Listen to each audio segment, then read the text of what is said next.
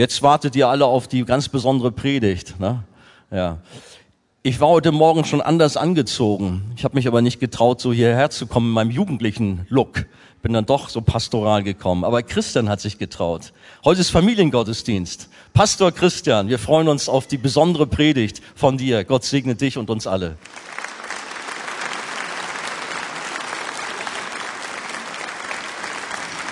Jetzt habt ihr, jetzt habt ihr gedacht, jetzt habt ihr gedacht, was hat er wohl an, ne? Ja, ich bin nicht so spießig wie Andi hier mit so einer, mit so einer Jacke. Ich komme hier heute ohne Jackett. Ja, guten Morgen, liebe Gemeinde. Ich heiße euch auch alle ganz herzlich willkommen zu diesem besonderen Gottesdienst.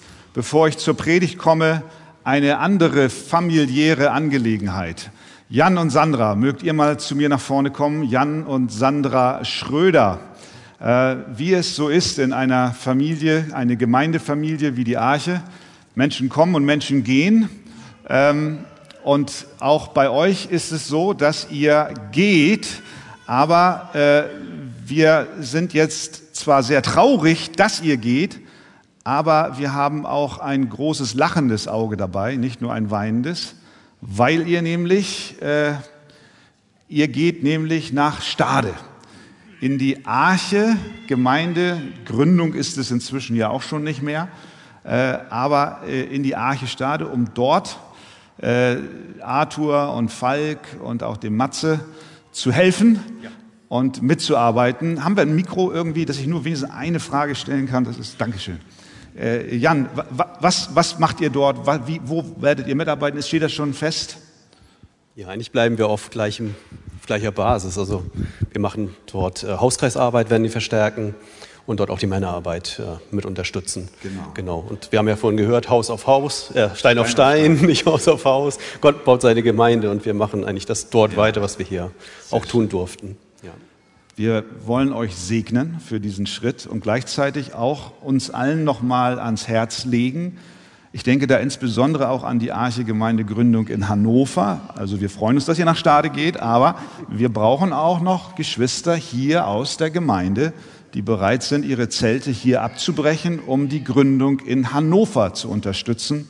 Ihr wisst, dass wir in Stade, Hannover die beiden Tochtergemeinden haben und dann auch assoziierte Gemeinden in Görlitz. Eine weitere Gründung befindet sich gerade im Großraum Bonn. Der Björn ist heute Morgen dort und predigt in einer kleinen internen Versammlung noch, so dass wir sehen, Gott ist dabei, Gemeinde zu bauen und äh, mit dieser Segnung und Verabschiedung wollen wir gleichzeitig das Signal senden, Liebe Gemeinde, lasst uns bereit sein, auch darüber nachzudenken und zu beten, ob Gott uns nicht ruft, auch eine Gemeindegründung mit zu unterstützen aus der Arche-Gemeinde heraus. Wollen wir aufstehen zusammen und ich segne die beiden von ganzem Herzen. Herr Jesus, ich danke dir für Jan und Sandra, für die Zeit, die sie bei uns hier verbracht haben, auch ihre treue Mitarbeit, Herr, im Hauskreis, auch bei den Männern und wo immer sie sich engagiert haben, in der Seelsorge.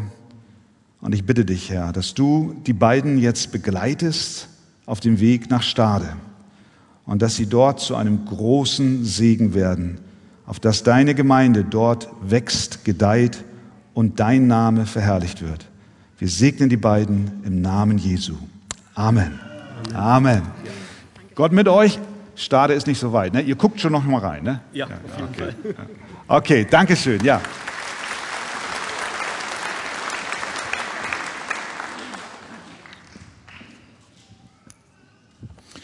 Ja, die Lotte, diese kleine Puppe, die hat ja die Latte sehr hoch gehängt und meinte also mal sehen, ob der Pastor so gut Geschichten erzählen kann wie die Mitarbeiter. Da bin ich mir nicht so ganz sicher, ob ich das so hinbekomme. Ähm, ich möchte heute die Predigt tatsächlich etwas anders gestalten, als wie wir das gewohnt sind, äh, weil wir ja die Kinder mit dabei haben und nun ist die Herausforderung eine Altersspanne von jung bis alt äh, hoffentlich auch so bei der Stange zu halten, dass wir die Inhalte mitnehmen können. Äh, die Predigt basiert auf einer Geschichte, die ein Theologe geschrieben hat, nämlich R.C. Sproul. Und äh, die Geschichte heißt Der Giftbecher des Prinzen. Und es ist eine Geschichte, die das Evangelium von Jesus Christus für jung und alt auf sehr prägnante Weise erzählt. Und an dieser Stelle möchte ich ganz gerne euch auch auf dieses Buch hinweisen. Der Giftbecher des Prinzen, äh, erschienen im 3L Verlag. Ich habe gestern noch den Friedhelm Anhut angerufen und ihn gefragt, darf ich das überhaupt hier erzählen? Und er lässt euch alle im Prinzip, ich sage jetzt einfach mal so, grüßen. Jedenfalls war er so freudig, ähm, weil er, glaube ich, auch dann mit verbindet, dass ihr alle nachher ins Mediencenter lauft und euch diese Geschichte holt. Ja, ähm, das ist also hier in, in, in, Buchform der Giftbecher des Prinzen von Assis Browl, Theologe und Pastor. Viele von Ihnen kennen ihn, Ligonier Ministries. Er ist ja inzwischen verstorben äh, und er hat hier eine Geschichte hinterlassen für äh, seine Urenkelin, äh, die nämlich Ella heißt. Aber wie immer, auch heute Morgen haben wir einen Bibeltext zur Predigt. Und ich lade euch ein, dass ihr aufsteht mit mir. Und wer die Bibel dabei hat, der darf gerne aufschlagen. Johannes 18, Vers 11. Und da den zweiten Teil des Verses.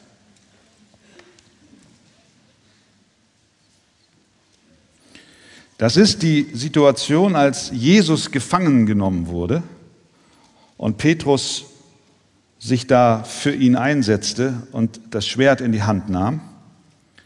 Ich lese mal den ganzen Vers 11. Als Petrus nämlich das Ohr des Kriegsknechts abgeschlagen hatte, da heißt es dann, da sprach Jesus zu Petrus, stecke dein Schwert in die Scheide, also stecke es weg. Und jetzt das Entscheidende soll ich den Kelch nicht trinken, den mir der Vater gegeben hat? Soll ich den Kelch nicht trinken, den mir mein Vater gegeben hat? Amen. Nehmt gerne Platz. Eigentlich wollte ich meinen Ohrensessel mitnehmen, der passte aber nicht ins Auto. Und deswegen setze ich mich hier auf die Stufe, okay? Ihr, ihr, ihr schaut euch jetzt die Bilder an und hört gut zu. Äh, und wer die Geschichte schon kennt, das macht nichts. Äh, ich habe sie vor zehn Jahren vielleicht das letzte Mal gelesen und jetzt wieder rausgeholt und war sehr angesprochen. Okay, Kinder, könnt ihr alle gut gucken, ja? Vor nicht allzu langer Zeit lebte ein kleines Mädchen in einem gemütlichen Haus irgendwo im Grünen. Ihr Name war Ella. Eines Morgens fühlte Ella sich sehr elend. Sie schien krank zu werden.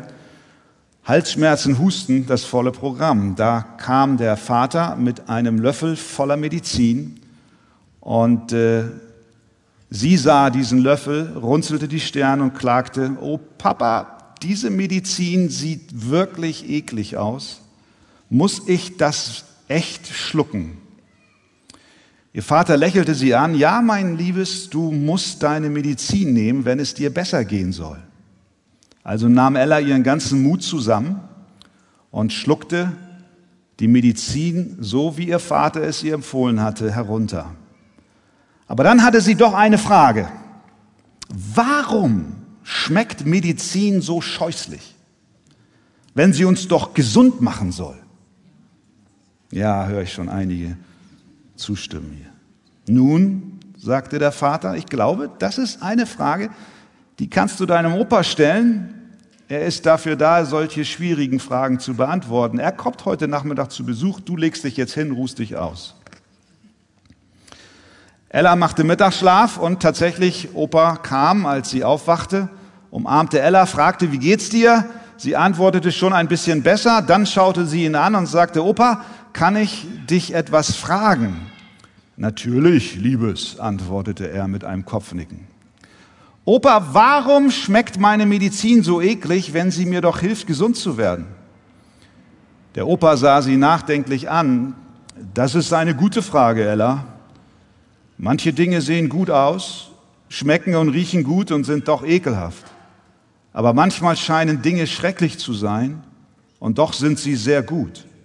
Mir kommt da gerade eine Geschichte in den Sinn, in der diese beiden Dinge zutreffen. Möchtest du sie hören? Oh ja, antwortete Ella. Sie liebte nämlich die Geschichten vom Opa, in denen er Zusammenhänge erklärte. Sie suchten sich einen gemütlichen Platz, nahmen sich eine heiße Tasse Tee und der Opa begann. Es war einmal ein großer König. Er wurde als König des Lebens bezeichnet, weil er die Macht hatte, alles zu erschaffen, sogar lebende Dinge wie Tiere, Menschen, auch Pflanzen. Der König schuf einen wundervollen Park und traf dort mit den Menschen zusammen, die er geschaffen hatte. Mitten im Park hatte er einen Brunnen angelegt. Aus dem Brunnen sprudelte wunderbares Wasser, das kühl und schmackhaft aussah. Doch der König erklärte den Menschen, ihr könnt das Wasser von allen Bächen und Seen im Park trinken, aber das Wasser aus diesem Brunnen dürft ihr nicht trinken. Wenn ihr es tut, dann wird es euch schaden. Trinkt nicht davon. Am Anfang genossen die Menschen des Königs die gemeinsam verbrachte Zeit mit ihm so sehr, dass sie nicht einmal in die Nähe des Brunnens gingen. Sie liebten den König und wollten ihm Freude machen. Aber mit der Zeit fingen sie an, neugierig zu werden. Sie fragten sich, warum er ihnen nicht erlaubte, von dem Wasser zu trinken obwohl es doch so rein und erfrischend aussah. Eines Tages erschien ein Fremder im Park, gehüllt in einen langen, dunklen Mantel. Die Menschen hatten keine Ahnung davon, dass es sich um den Erzfeind des Königs handelte. Dieser erklärte ihnen, dass das Wasser im Brunnen keinesfalls schlecht wäre. Er erzählte ihnen, wenn sie von dem Wasser trinken würden, würden sich bei ihnen wundervolle Dinge ereignen. Es würde sie so mächtig machen wie den König selbst. Mittlerweile waren die Menschen wegen des Wassers immer neugieriger geworden. Es erschien ihnen nicht gerecht, dass der König sie nicht von dem Wasser trinken ließ. Deshalb entschlossen sie sich, es einfach mal zu probieren. Der Fremde füllte einen Becher mit Wasser aus dem Brunnen reichte es den Leuten und sie tranken davon. Aber nachdem die Menschen von dem Wasser getrunken hatten, geschah etwas Schreckliches. Ihre Herzen wurden zu Stein. Dadurch konnten sie keine Liebe mehr für den König empfinden. Sie wollten noch nicht einmal mehr mit ihm zusammen sein. Sie hörten auf, in den Park zu kommen und Zeit mit ihm zu verbringen. Stattdessen zogen sie fort in eine Wüstenlandschaft, weit entfernt vom Park, und bauten sich eine Stadt. Sie gaben ihr den Namen Menschenstadt. Der König des Lebens war zornig darüber, dass die Menschen ihm nicht gehorcht hatten. Wegen der schlimmen Missachtung seines Gebotes stand es außer Zweifel, dass er das Recht hatte, ihre Stadt zu zerstören.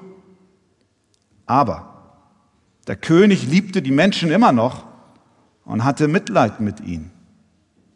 Er war sehr weise und hatte schon erkannt, dass die Menschen doch vom Brunnen trinken würden, und so hatte er einen Plan vorbereitet, mit dem er ihnen helfen konnte. Er wandte sich an seinen Sohn, den Prinzen des Königs, und sagte zu ihm, ich möchte, dass du mir hilfst, unsere Untertanen wieder zu heilen. An dieser Stelle der Geschichte unterbrach Ella ihren Opa und fragte ihn, was, Opa, was verlangte der König von dem Prinzen? Nun, Ella, es handelte sich um eine ganz schreckliche Aufgabe. Der König reichte dem Prinzen einen goldenen Kelch, mit dem er in die Menschenstadt gehen sollte. Dort befand sich auf dem Marktplatz der Stadt ein weiterer Brunnen. Allerdings war dieser Brunnen nicht mit schmackhaft aussehendem Wasser gefüllt, sondern mit einem fürchterlichen Gift. Das Gift bestand aus dem Zorn des Königs über den Ungehorsam der Menschen. Nur ein Tropfen davon würde einen starken Mann töten. Dennoch erklärte der König dem Prinzen, er solle den goldenen Kelch benutzen, um den ganzen Becher voll mit dem giftigen Wasser zu trinken. Dadurch würden ihre Untertanen geheilt werden, die Menschen geheilt werden und in den Park zurückkehren. Der Prinz liebte seinen Vater und die Menschen und war entschlossen, obwohl es sich um eine sehr schwere Aufgabe handelte, sie auszuführen. Also begab er sich auf den Weg zur Menschenstadt. Einige seiner Freunde begleiteten ihn. Auf dem Weg in die Stadt hielten der Prinz und seine Freunde an einem Teich an. Der Prinz blickte in das Wasser, welches wunderbar ruhig und blau erschien, aber während er weiter in das Wasser hineinschaute, geschah etwas Seltsames. Es schien einen großen, erschien einen großen Becher gefüllt mit einer dunklen, schlammigen Flüssigkeit zu sehen. Er ahnte, dass es sich um jenen Giftbecher handelte, den sein Vater befohlen hatte zu trinken. Der Prinz schloss seine Augen und schüttelte den Kopf, um dieses Bild des fürchterlichen Kelches auszulöschen. Einen Augenblick lang trug er sich mit dem Gedanken zurückzukehren. Aber dann erinnerte er sich an den Befehl des Königs. Er musste in die Menschenstadt gehen. Er wusste, dort befand sich der Brunnen mit dem Gift. Als der Prinz und seine Freunde die Stadt erreichten, sahen sie, um was für einen schrecklichen Ort es sich handelte. Die Straßen lagen in Dunkelheit und waren mit Dreck und Abfall gefüllt.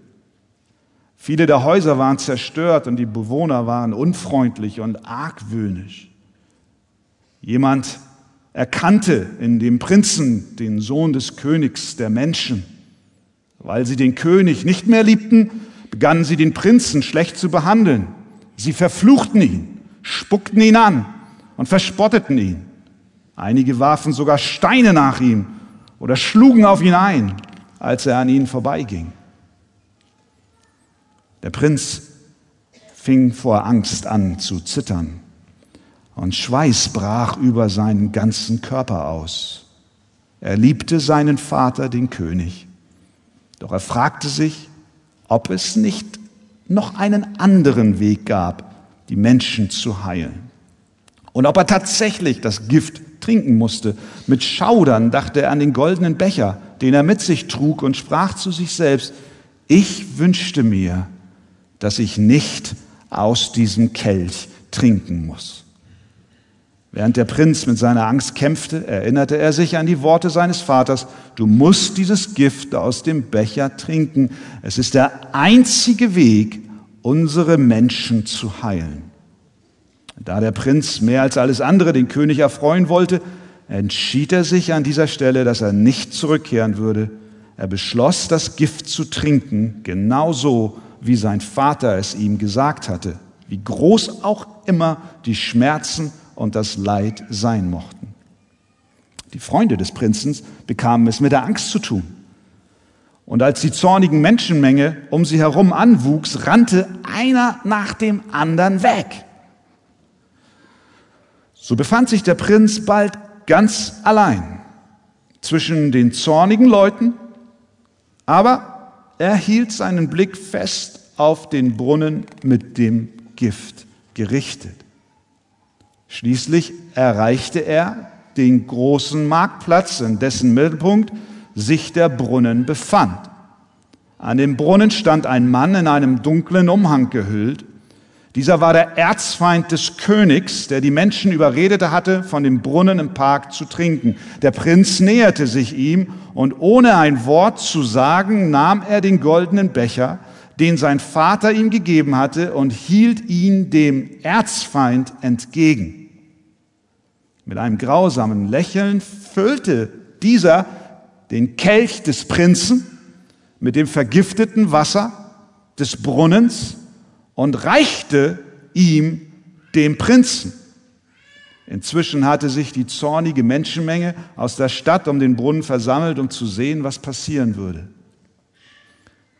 Der Prinz betrachtete das Gift, mit dem sein Becher gefüllt war. Es war dunkel, schmutzig und übelriechend. Es graute ihm davor und es widerte ihn an. Er wusste, er würde dadurch sterben, aber als er in die zornigen Gesichter der Menschen schaute, begann er sich darauf, besann er sich darauf, dass ihre steinernen Herzen geheilt werden würden, wenn er das Gift trank. Er setzte seine Lippen an den Rand des Bechers und begann zu trinken. Das Gift schmeckte ganz bitter und er wollte es am liebsten ausspucken. Doch er hatte seinem Vater versprochen, er würde den ganzen Becher leer trinken. Das Gift begann in seiner Kehle zu brennen, aber er fuhr fort, es zu schlucken. Er trank es bis auf den letzten Tropfen.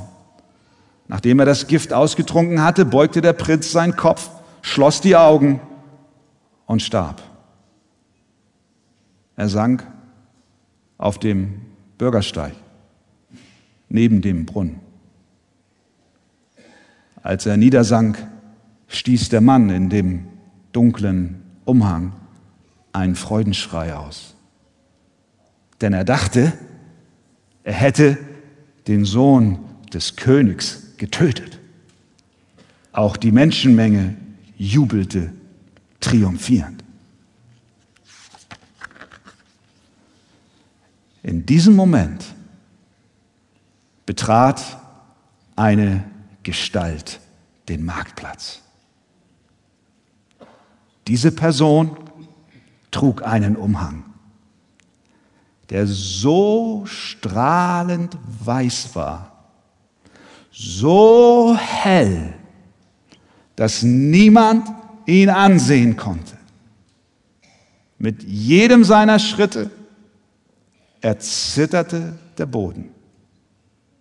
Als er sich dem Brunnen näherte, hörte der Mann in dem dunklen Umhang auf zu lachen.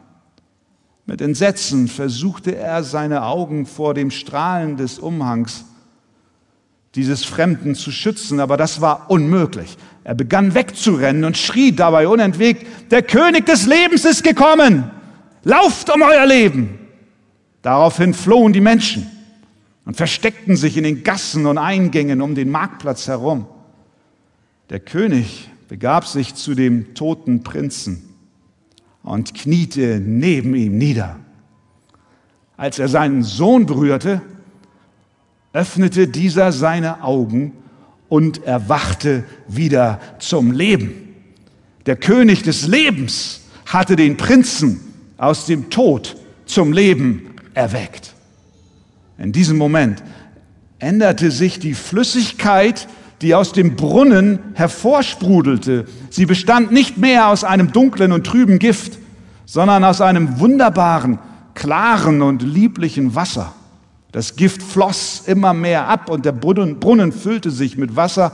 Das Wasser glitzerte im Sonnenlicht und sprudelte fröhlich vor sich hin und dessen frischer und süßer Geruch strömte über den Marktplatz. Das Wasser schien lebendig zu sein. Der Prinz erhob sich und nahm den goldenen Kelch. Er ging an den Brunnen, hielt den Becher unter das heraussprudelnde Wasser und füllte ihn bis zu den Rand. Dann wandte er sich an die Menschen und hielt ihnen den Becher entgegen. Wenn es jemand dürstet, dann komme er zu mir und nehme das Wasser des Lebens umsonst, rief er aus. Der Wind schien seine Worte über den Marktplatz zu den Menschen hinzutragen, die aus dem Schatten heraus alles beobachtet hatten. In diesem Augenblick begann etwas Wunderbares zu geschehen. Die Herzen der Menschen fingen an, sich zu verändern und wurden wieder weich und warm von einigen blieben die Herzen hart und kalt, aber um den gesamten Marktplatz herum wurden die Herzen von Männern und Frauen, Jungen und Mädchen, alten und jungen Menschen, reichen Kaufleuten und armen Arbeitern umgestaltet. Langsam und ängstlich kamen jene, deren Herzen verändert waren, näher an den Brunnen. Das fürchterliche Gift hatte sie immer vom Brunnen zurückgehalten, aber das von dem Prinzen angebotene Wasser sah so herrlich aus, dass sie nicht mehr zurückhalten konnten. Schließlich näherte sich ein kleiner Junge dem Prinzen und ergriff ganz ängstlich den Kelch. Dann nahm er einen kleinen Schluck und trank das Wasser. Die Leute beobachteten voller Sorge, aber es passierte nichts Schreckliches. Stattdessen blickte der Junge mit Liebe und Dankbarkeit auf den König und den Prinzen. Es war ihm beigebracht worden, diese zu hassen, aber nun war aller Hass verflogen. Nachdem die Menschen gesehen hatten, dass dem Jungen nichts Schlimmes passierte, als er aus dem Kelch getrunken hatte, folgten viele andere schnell seinem Beispiel. Sie wollten nicht länger vor dem König davonlaufen und sich vor ihm verstecken, vielmehr kamen sie nun, um von diesem Kelch zu trinken. Und alle, die davon tranken, priesen den König und den Prinzen für ihre Heilung. Sie erkannten, dass das schreckliche Gift, das der Prinz getrunken hatte, für sie eine wunderbare Medizin war, auch wenn es fürchterlich für den Prinzen geschmeckt hatte und die Ursache für seinen Tod gewesen war, hatte es ihre steinigen Herzen geheilt. Danach begannen die Menschen wieder fröhlich den Park zu besuchen, um mit großer Freude mit dem König des Lebens und mit dem Prinzen, der ihnen ihr Leben wiedergegeben hatte, spazieren zu gehen. Der Opa beugte sich zu Ella und sagte, Ella, ich möchte, dass du daran denkst, dass wir erst seit die Sünde in die Welt kam, krank werden. Auch wenn Medizin oft nicht sehr gut schmeckt, macht sie unseren Körper doch gesund. Aber vergiss nicht, der Prinz musste etwas viel Schlimmeres trinken, damit die Menschen von der Folge ihres Ungehorsams geheilt werden. Und immer, wenn du eine bittere Medizin schlucken musst, möchte ich, dass du dich an die Geschichte vom Giftkelch des Prinzen erinnerst. Das werde ich, Opa, versprach Ella. Und weißt du was? sagte sie. Ich kenne da noch einen Prinzen, der für seine Menschen starb. Ist das so? fragte Opa mit einem verschmitzten Lächeln auf seinem Gesicht. Immer wenn du deine Medizin trinkst, Denke daran, der Prinz hat etwas noch Schlimmeres getrunken, um dich zu erretten. Ich glaube, das ist ein guter Tipp, auch für die Alten unter uns. Nicht nur die Jungen müssen manchmal so einen ekelhaften Hustensaft trinken, ja, sondern, sondern wir alle. Diese Geschichte erzählt nichts anderes als die Geschichte Gottes mit dieser Welt. Wir haben am Anfang der Geschichte gesehen, dass es dort einen König des Lebens gab. Die Bibel erklärt uns, wer dieser König des Lebens ist. Es ist Gott, der Schöpfer. In der Geschichte schuf der König des Lebens einen Park. Gott schuf einen Garten, den Garten Eden. Und in diesen setzte er die Menschen hinein. Der König des Lebens in der Geschichte hatte einen Brunnen in die Mitte des Gartens gesetzt, des Parks gesetzt und hat den Menschen gesagt, sie dürfen von allen Wassern trinken, aber nur nicht von diesem Brunnen. Gott setzte einen Baum in den Garten Eden. Den Baum der Erkenntnis des Guten und des Bösen. Und er sagte ihnen, Ihr könnt alle Früchte des Gartens essen, aber nicht von diesem Baum. Der Erzfeind in unserer Geschichte, den finden wir auch in der Bibel. Es ist der Teufel, der im Garten Eden in Form einer Schlange kam, nicht als Mann mit einem schwarzen Umhang, sondern die Schlange, heißt es im 1. Mose 3, war listiger als alle Tiere des Feldes die Gott der Herr gemacht hatte. Und sie sprach zu der Frau, sollte Gott wirklich gesagt haben, dass ihr von keinem Baum im Garten essen dürft? Und sie warb darum, dass die Menschen doch von der Frucht nehmen, ähnlich wie dieser Mann im dunklen Umhang, ihnen den Kelch darreichte und sagte, trinkt, und wenn ihr trinkt, wird etwas Großartiges geschehen. Als die Menschen in unserer Geschichte von dem Kelch tranken, wurden ihre Herzen zu Stein. Die Bibel erklärt uns, als Adam und Eva von der Frucht des Baumes aßen, von dem sie nicht essen durften, wurde auch ihr Herz zu Stein. Die Bibel nennt dies die Sünde, die in ihr Leben hineinkam. In Römer Kapitel 5, Vers 12 erklärt uns Paulus, so wie durch einen Menschen, durch Adam, die Sünde in die Welt gekommen ist und durch die Sünde der Tod und so der Tod zu allen Menschen hingelangt ist, weil sie alle gesündigt haben. Durch den Sündenfall von Adam und Eva wurde nicht nur das Herz der Menschen steinhart, sondern der Tod kam in die Welt. Das ist im Übrigen der Grund, warum heute Menschen sterben, weil die Sünde in unseren Herzen wohnt. In unserer Geschichte bauten sich die Menschen dann eine eigene Stadt, die Menschenstadt. In der will kein Mensch wohnen. Dort war Ungerechtigkeit, Dunkelheit, Schmutz, Verleumdung, Elend, Kriminalität, sodass es dem Prinzen, als er in die Stadt kam, schauderte und auch seinen Begleitern. Ein Ort, an dem keiner sein will. Ähnlich ist diese Welt, in der die Sünde regiert. Wir haben alle Situationen in unserem Leben erlebt, in denen wir merken, das Böse ist real.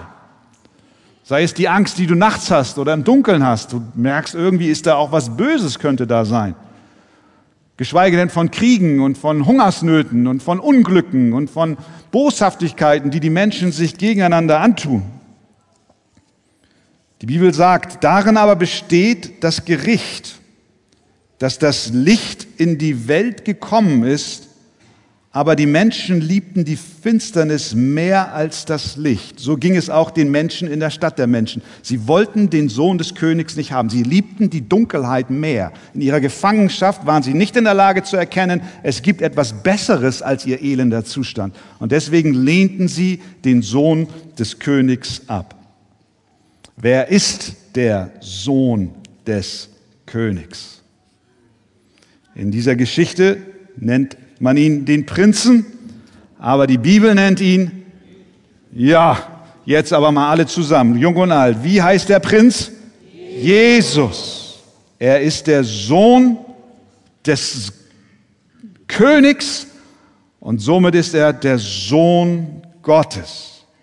1. Korinther 1.9. Gott ist treu, durch den ihr berufen seid zur Gemeinschaft mit seinem Sohn, Jesus Christus. Wie wurde er behandelt, als er auf diese Erde kam? Mit Ablehnung. Er kam in sein Eigentum, aber sein Eigentum nahm ihn nicht auf. In unserer Geschichte haben wir den Zorn als Gift in dem Brunnen dargestellt bekommen. Es ist der Zorn Gottes über die Ungerechtigkeit und die Sündhaftigkeit und den Ungehorsam des Menschen, den Gott über die Menschen ausgießt, weil sie nicht seinen Geboten folgen. Auch davon spricht die Bibel sogar im Neuen Testament, Römer 1, Vers 18. Denn es wird geoffenbart Gottes Zorn vom Himmel her über alle Gottlosigkeit und Ungerechtigkeit der Menschen. Jemand musste diesen Zorn auf sich nehmen, sonst würde dieser Zorn uns treffen. Das tat der Sohn des Königs, Jesus Christus. Er trank den Kelch des Zornes Gottes bis zum letzten Schluck aus. Was bedeutet das für seine Kinder? Es bedeutet ganz einfach das, Johannes 3, Vers 36. Wer an den Sohn glaubt, der hat das ewige Leben. Wer aber dem Sohn nicht glaubt, der wird das Leben nicht sehen, sondern der Zorn Gottes bleibt auf ihm. Der Prinz lud die Menschen ein, vom lebendigen Wasser zu trinken. Nachdem er gestorben war und vom Vater, dem König des Lichts, auferweckt wurde, das Wasser des Brunnens was Gift war, änderte sich in ein frisches Wasser. Und der Prinz bot es den Einwohnern an und er rief zu ihnen, er rief ihnen zu, wem da dürstet, der komme herzu und nehme das Wasser des Lebens umsonst. Und dieser, diese Worte wurden über den Marktplatz vom Wind getragen, ein Bild auf den Heiligen Geist. Wenn aber jener kommt, Johannes 16, Vers 13, der Geist der Wahrheit, so wird er euch in die ganze Wahrheit leiten. Die große Frage ist an diesem Morgen,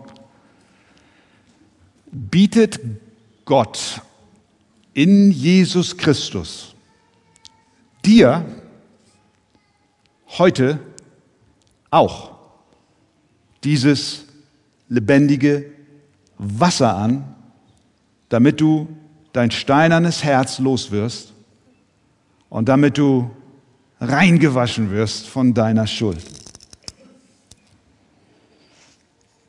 Jesus hat gesagt, wenn jemand dürstet, der komme zu mir und trinke. Jesus lädt dich heute Morgen ein, zu ihm zu kommen und das Lebenswasser seiner Vergebung in Empfang zu nehmen. Wie geht das, sagst du? Ich sehe hier keinen Jesus mit einem Kelch, der auf dem Marktplatz steht und ihm erreicht. Und das ist richtig, sehr gut bemerkt. Was du machen musst, ist einfach nur an Jesus glauben und zu vertrauen, dass was die Bibel über ihn sagt, tatsächlich wahr ist. Jesus selber hat es so gesagt. Wer an mich glaubt, sagt er, wie die Schrift es sagt, aus seinem Leibe werden Ströme lebendigen Wassers fließen. Nicht mal dieses alte elende Gift der Bosheit und der Sünde, sondern neues, frisches Wasser. Glaube sagt, sagt es in Apostelgeschichte, glaube an den Herrn Jesus Christus, so wirst du gerettet werden, du und dein Haus. Was geschieht mit Menschen, egal ob jung oder alt, was geschieht mit solchen, die Jesus in dieser Weise vertrauen? Johannes 5, Vers 24 sagt Jesus folgendes, wahrlich, wahrlich, das bedeutet, hab gut Acht, was ich jetzt sage, ist sehr, sehr wichtig. Jesus sagt, ich sage euch, wer mein Wort hört und dem glaubt, der mich gesandt hat, der hat ewiges Leben und kommt nicht ins Gericht, sondern er ist vom Tod zum Leben hindurch gedrungen. Du kommst wieder zum wahren Leben. Du kommst wieder zum König. Und er führt dich zurück in den Park, in seine Gegenwart, in seine Gemeinschaft, wo Licht ist und keine Finsternis. An diesem Morgen möchte ich alle hier im Raum und draußen am Livestream wirklich einladen, diesem Jesus zu glauben.